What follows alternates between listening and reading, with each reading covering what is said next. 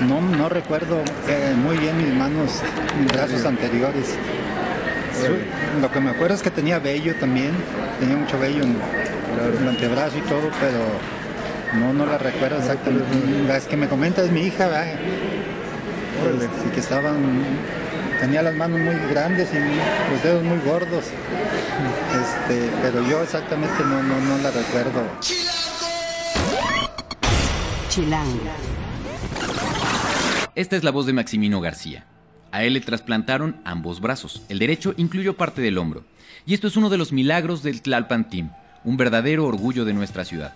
De él les vamos a hablar esta semana, al igual que de todo lo que hay que hacer, el concierto de DXX, de 1975, de J Balvin, de Wicca, y les adelantamos que va a suceder este 22 de abril, el Record Store Day, un día para el que vale la pena ahorrar y guardar algo de la quincena. Esto y mucho más en el podcast de Chilango. Chilango. Cine, conciertos, restaurantes, antros, bares, historias de ciudad, sexo, teatro, humor. Haz patria y escucha Chilango. Chilangas y chilangos, bienvenidos a otra emisión del podcast de Chilango. Yo soy Juan Luis, me encuentran en arroba Juan Luis R. Pons, o en Facebook en Juan Luis Oficial y soy el director editorial de Chilango. Los invito a que se suscriban y encuentren todos los martes un nuevo podcast, un nuevo episodio en Mixcloud y en TuneIn. Varias personas nos han escrito, eh, entre ellos soy un schnauzer, Sergio Lux, en Twitter, eh, preguntándonos sobre qué onda con el podcast de Chilango en iTunes.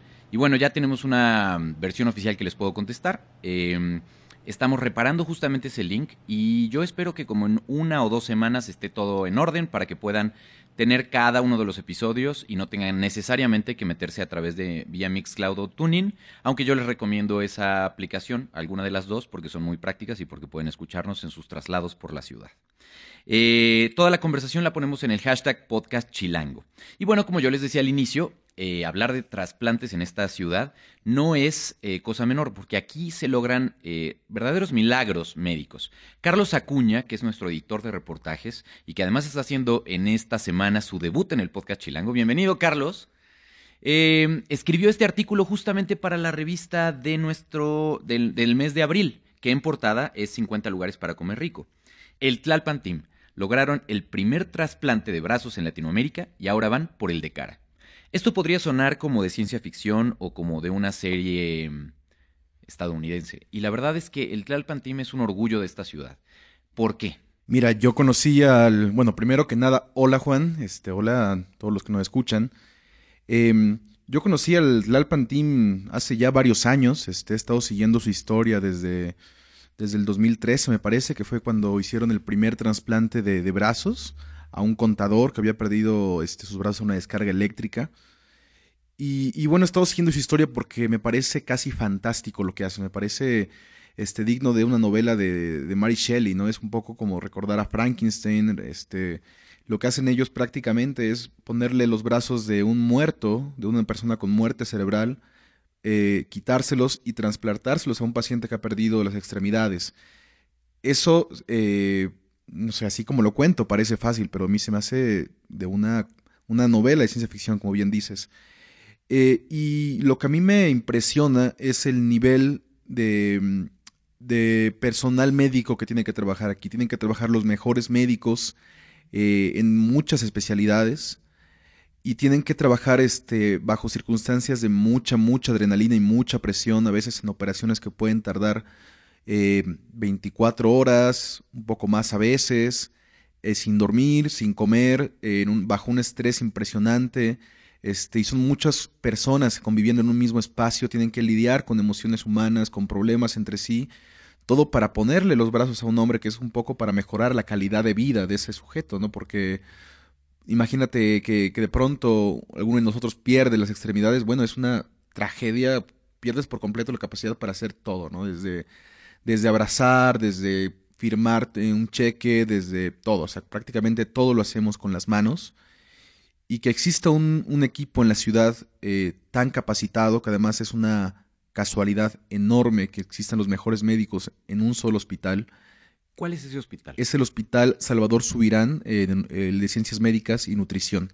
Está, está, ahí en la zona de hospitales de Tlalpan. De ahí viene el nombre de Tlalpan. De ahí viene el nombre de Tlalpan Team. Y, bueno, ellos son este, especialistas en, muchas cosas, ¿no? Desde anestesiólogos, son especialistas en lupus, tienen los mejores este, estudios en lupus a nivel mundial. El líder del equipo, que es el doctor Martín Iglesias, es uno de los médicos más capacitados en cuanto a microcirugías. Él puede hacer cirugías a bebés a nivel microscópico con, con microscopios muy así, muy avanzados que pueden este, unir nervios, unir venas de bebés, por ejemplo, ¿no? Y es este, para mí es una, pues casi, lo, mencionamos un poco en el reportaje, nos parece casi milagroso que todas las circunstancias que, que son necesarias para crear ese tipo de operación de pronto se, se den en un hospital como el Tlalpan Team. ¿Cuántas personas forman parte de este Tlalpan Team? ¿Y de alguna manera ellos se pusieron el nombre? Eh, sí, ellos se pusieron el nombre. Eh, son alrededor, mira, es un equipo fluctuante porque son, a veces, eh, algo muy importante del Tlalpan Team es que gran parte de su personal son estudiantes, son chicos que llegan a, a, querer estudiar con el doctor Iglesias, a querer aprender de sus técnicas y entonces a veces son, este, no sé, 50, 55 y digamos, la mitad más o menos son estudiantes nuevos que lo que hacen es hacer toda la investigación. Hacer toda la investigación, todo el seguimiento con el paciente, que los pacientes pueden durar hasta un año, dos años, tres años en rehabilitación, porque es hacer que los eh, brazos vuelvan a, pues se conecten con el, con el cuerpo nuevo. Tú diste con el caso de la persona que escuchábamos al inicio, de Maximino García. A él le trasplantaron ambos brazos. Eh, y además esto estableció un nuevo récord en Latinoamérica. ¿Cómo es esto? Mira, es un récord, en realidad un récord mundial. Eh, es, él tiene dos, eh, los ambos trasplantes, digamos, uno comienza a la altura del, arriba del codo. El segundo brazo, que es el derecho, comienza arriba del hombro. Esto no se ha hecho en ninguna otra parte del mundo, es un trasplante muy difícil porque implica conectar todo el brazo y es muy peligroso porque, digamos, es una gran, un gran volumen de trasplante y puede salirse de control en el momento de la rehabilitación. Este, ellos hicieron todos los estudios este, necesarios para llevarlo a cabo y no se ha hecho en ninguna otra parte del mundo. Antes de esto, ellos habían hecho un trasplante al contador Gabriel Ganados, como te había comentado. Ese fue el primer trasplante de brazos hecho en toda Latinoamérica y ahora, bueno, tienen el primer trasplante de brazo completo en el mundo. Y eso nos pone un poco en contexto de cómo está la medicina chilanga en relación a las de otras ciudades del mundo. En el 97, por ejemplo, cirujanos demostraron en puercos que el trasplante de extremidades era posible si se usaban medicamentos inmunosupresores. Y de ahí tuvo que pasar un año para que se hiciera el primer trasplante de mano, en 1998. El receptor no resistió el impacto psicológico, eso me impactó muchísimo. Es como tener la mano de un muerto, dijo, y tuvo que ser reamputado tres años después. Sí, esta es una de las historias más extrañas porque este paciente, este, revisando un poco el historial médico, eh, lo que decía era que no soportaba porque era la mano, era su mano era como otro color, este, no funcionaba como la velocidad, no se rehabilitaba a la velocidad que él quería, este, y al final pidió, oye, quítenme esto, ya no lo soporto. Qué impresión, después de todo el, el, mérito que tuvo, y, ¿no? Y lo cual habla mucho del impacto psicológico, ¿no? Que puede tener un trasplante así. Ah, para hacer esta, este tipo de operación, eh, los médicos tienen que llevar un seguimiento al paciente antes para evaluar que sea psicológicamente y psiquiátricamente compatible, este, que sea un candidato ideal, que tenga una base familiar sólida que lo va a apoyar durante el proceso, que tenga una resistencia a la frustración, que tenga una serie de capacidades psicológicas que lo ayuden a, llevar todo el proceso posterior. Y de ahí, bueno, viene, eh, estamos hablando específicamente de brazos. ¿Cómo se consigue un donante, por ejemplo, en la Ciudad de México? Mira, eso también es una historia este, muy interesante porque para que puedas donar un órgano, sea cual sea, sea el corazón, sea el hígado, sea las córneas, necesitas, eh, necesita encontrar los médicos alguien con muerte cerebral, es decir, alguien que, que su cuerpo siga vivo, pero su, su cabeza, su, su, pensamiento ya esté muerto del todo. Este tipo de pacientes se convierten como una especie de, de, tesoro para los médicos, porque son los que donde pueden extraer los órganos necesarios que van a, todas las, a todos los hospitales. Entonces, lo que hace el Tlalpan Team es mandar reportes de todo, em, de las características del, candidato que va a recibir los brazos, eh, con el color de piel, con el tipo de sangre, con el tipo de, no sé, con la estructura ósea, con la altura. Y todos los hospitales, cuando llega algún paciente con muerte cerebral, mandan el reporte al, al Pantim. Oigan, tenemos un paciente que es ideal para, para ustedes. Entonces mandan un equipo para evaluar al, al candidato. Y si acaso es este el hallazgo es exitoso, tienen 24, entre 24 y 48 horas para comenzar a hacer la operación. O sea, es una carrera contra el tiempo, tal cual. No solo es encontrar al, al candidato idóneo, eh, que, que además hay otro factor que importa, me imagino, eh, que los familiares estén de acuerdo con eso. Eso es súper importante porque que un paciente con que los familiares de un paciente con muerte cerebral eh, acepten donar el, no sé, el corazón o el hígado es relativamente sencillo. Pero que acepten donar los brazos, que es una parte visible que al final va a estar este, digamos, en un funeral, por ejemplo, van a, la gente va a notar quizás que, que algo falta, es, este, es, muy, es muy fuerte, es muy impactante. Lo que hacen aquí los médicos también es procurarles prótesis para, digamos, aminorar un poco el impacto visual que pueda tener. Entonces, pero aún así es, es muy, muy complicado. Y tienen que tener muchísimo tacto, los médicos tienen que tener todo un entrenamiento este, de cómo tratar a los familiares, cómo pedir un órgano y cómo pedir este, algo tan poderoso como un brazo, ¿no? Y es que piénsenlo ustedes, pues escuchas, ustedes que nos están escuchando en donde, donde se estén moviendo, en donde estén escuchando esto, ustedes, primero, la pregunta que les haría yo es, ¿donarían eh, cuando ustedes ya no puedan usarlos, alguna parte de su cuerpo, eh, en el momento de morir? Eh, si, lo, si la respuesta es sí, ¿se lo han informado a sus familiares? Porque además eso es importante a nivel legal. Y hay muchas campañas ¿no? en la Ciudad de México sobre no sé donador de órganos, es súper importante, etcétera. Pero eh, mucha gente dice, sí, sí lo quiero hacer, pero hasta donde yo tengo entendido, aunque tú hayas eh, dicho esto, si tus familiares se oponen, no se va a poder lograr. No, no se puede. Tú tendrías que legalmente tramitar eh, como hay una figura donde tú tienes que decir legalmente que eres este donador, Donador. de órganos, que eres abiertamente donador. Ya con esto, este, tus familiares pueden decir que, no, pero ya tú dijiste en un documento que, piensas donar tus órganos. Este, y esto nos lleva también a un problema más, este, más fuerte, que es, y lo que ya está trabajando Tlalpan es la donación de cara, ¿no? Si donar unos brazos, si conseguir unos brazos era difícil, eh, conseguir un rostro va a ser monumental, o sea, porque ya es quitarle prácticamente la personalidad a tu, a tu familiar. Y, y exacto, o sea, eh, eh, tú lo decías, el corazón está más o menos fácil, las córneas está más o menos fácil, pero decir, pensar siquiera que mm, puedes tú, eh, que la cara de tu hijo o de tu hija va a estar en alguien más, evidentemente no se va a ver exactamente porque la estructura ósea y muscular no es la misma, pero ¿para qué se hace este trasplante de cara?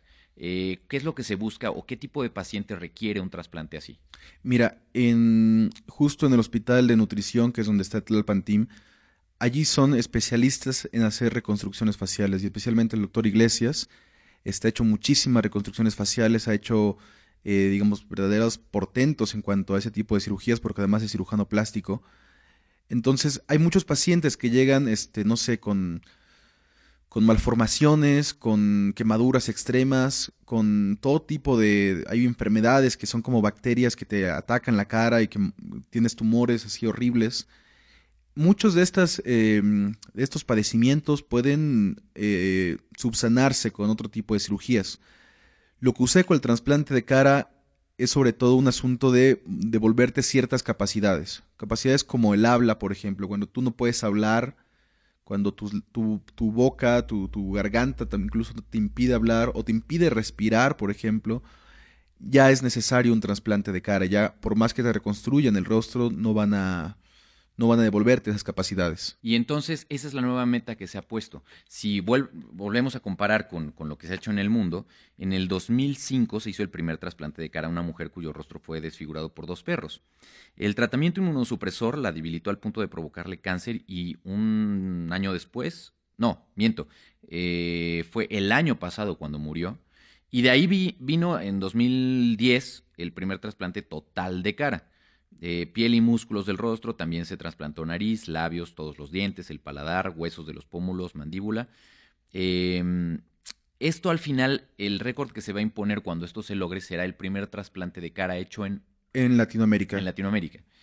Incluso hay algo interesante que me contaste cuando estabas haciendo el reportaje, que legalmente la familia de la persona que dona no se puede acercar a la, a la persona que recibe, al del, del, paciente que recibe. ¿Por qué es esto y, y qué genera?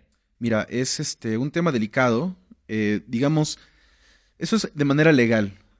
Un, la familia de un donador este, no puede acercarse al receptor por una, una razón sencilla. Primero por el impacto que pueda tener. Este, es complicado de pronto saber que, que tu hijo o que tu hermano, parte de su cuerpo terminó en el cuerpo de otro. Pero además, este, un poco es también para evitar malentendidos y especie de negociaciones, ¿no? Como hay mucha gente, por ejemplo, que de pronto vende sus órganos, ¿no? Y eso es ilegal. Entonces, la familia no tendría por qué obtener un beneficio a partir de del trasplante de, de una extremidad. Aún posteriormente.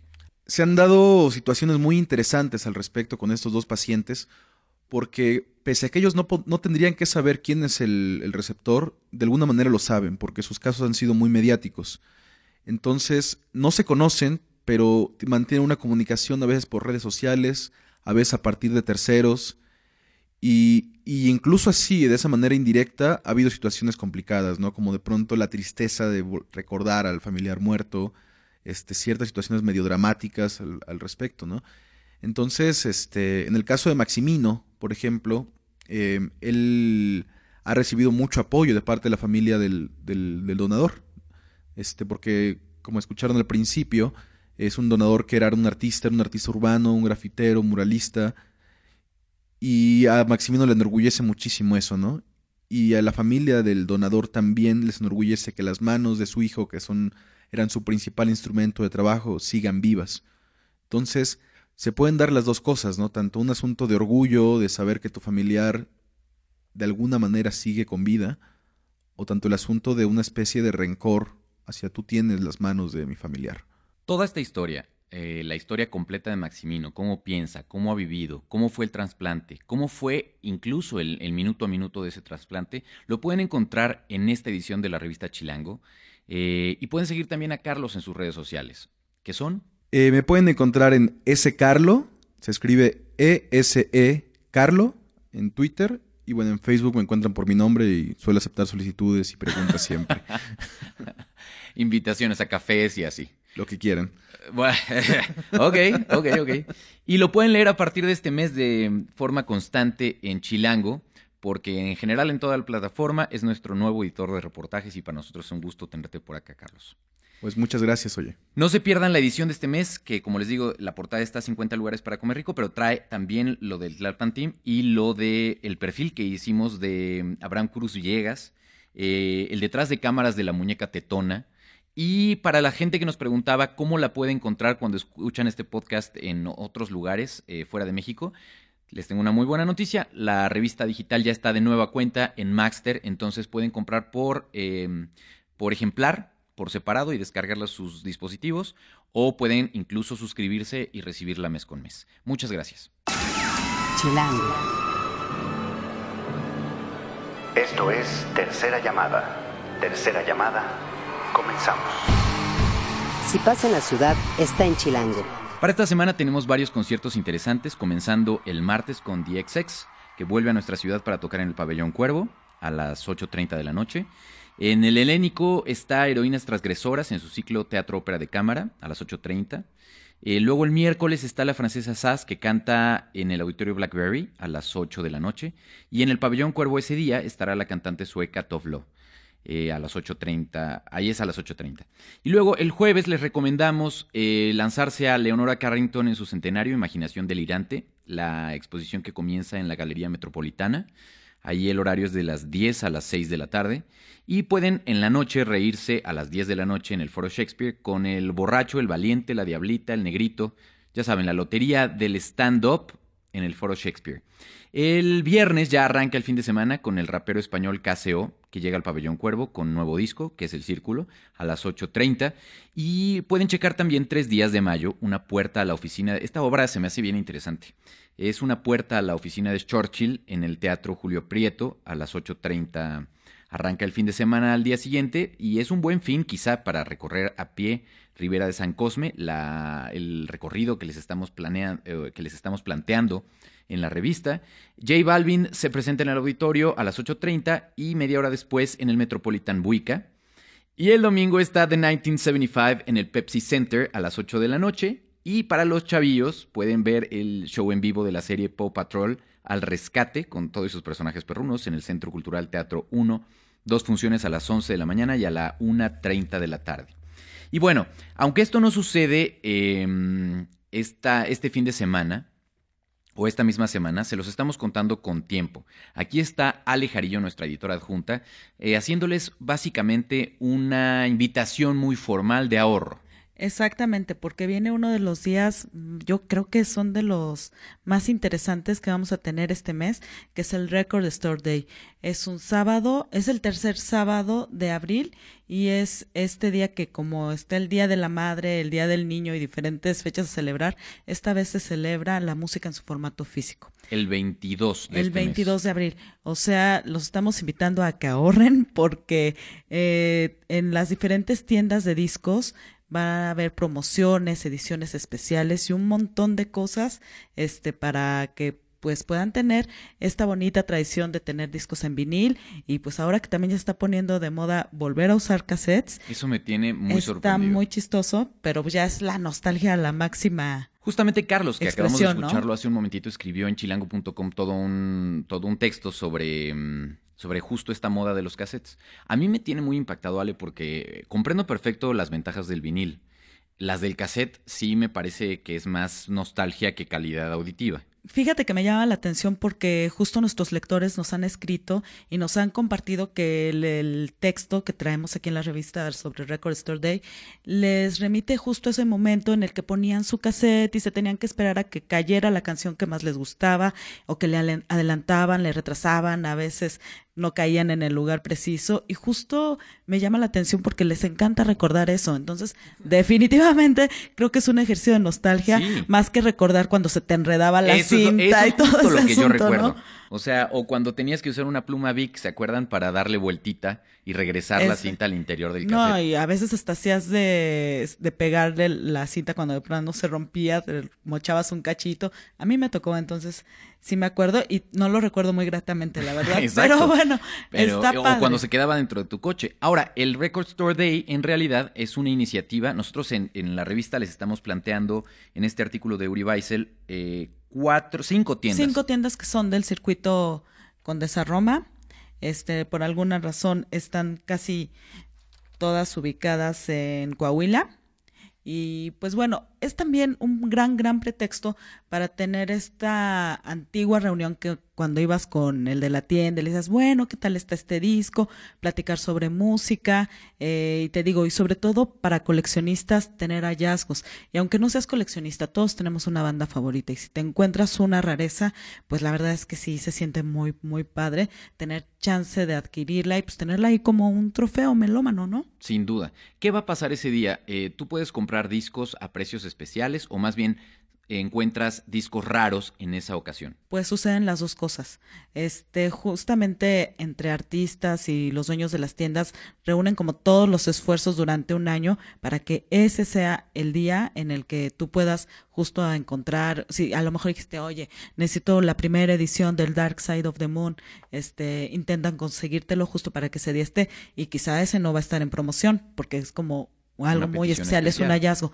Pero este sí habrá otras cosas que pondrán con precios especiales y también este pues muchos artistas también aprovechan para a lo mejor presentar sus discos. Por ejemplo, hay alguna de las tiendas que nos cuentan que Julieta Venegas o Natalia Laforcade, incluso Abasónicos, han estado ahí presentes para sus lanzamientos de discos en formato vinil. Entonces, de verdad, es como una tradición que se niega a no, a no morir y que, bueno, ha tenido muy, muy buena recepción y que regresamos a lo mismo, es el culto por el formato físico y pues también nos pone a reflexionar acerca de nuestras nuevas costumbres de consumir música, ¿no? Sin duda.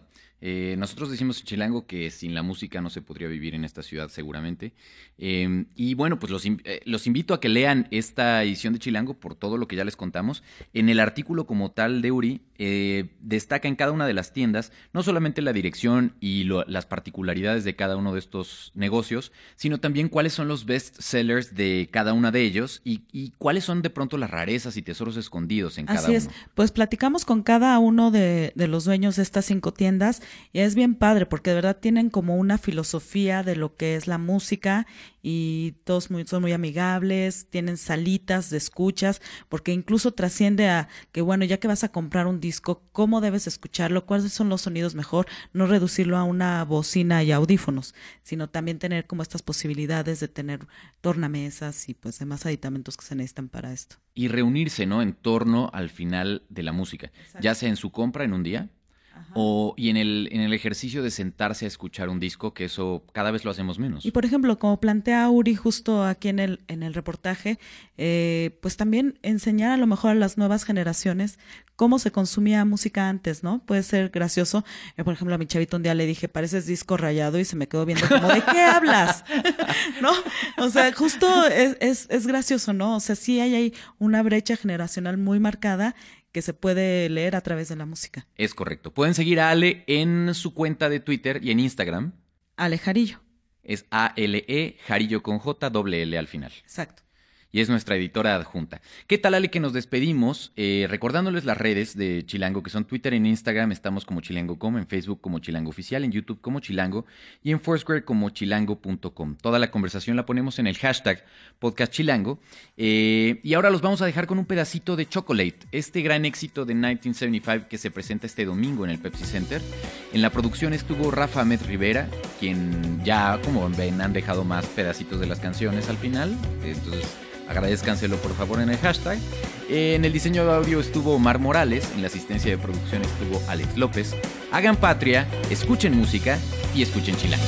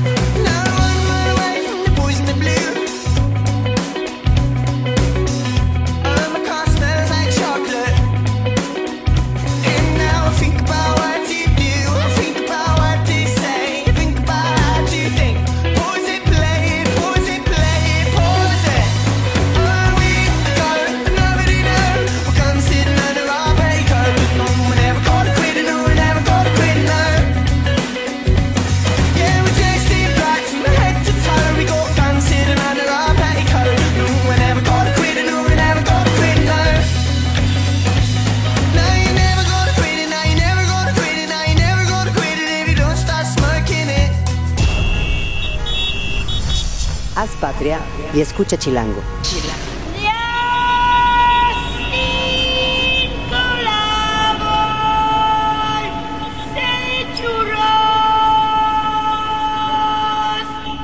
Derechos reservados, Chilango 2017.